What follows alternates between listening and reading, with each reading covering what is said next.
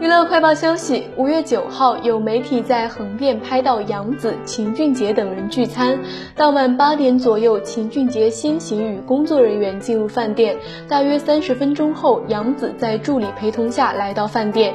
媒体事后求证杨紫工作人员，对方否认了和秦俊杰聚餐一事，称是无中生有，聚餐是和其他朋友一起。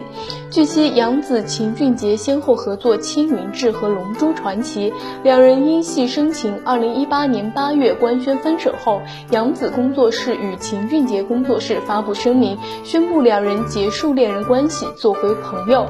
分手以后，两人已经没有什么明面上的交集。目前，两人正在横店分别拍摄《长相思》和《天行健》。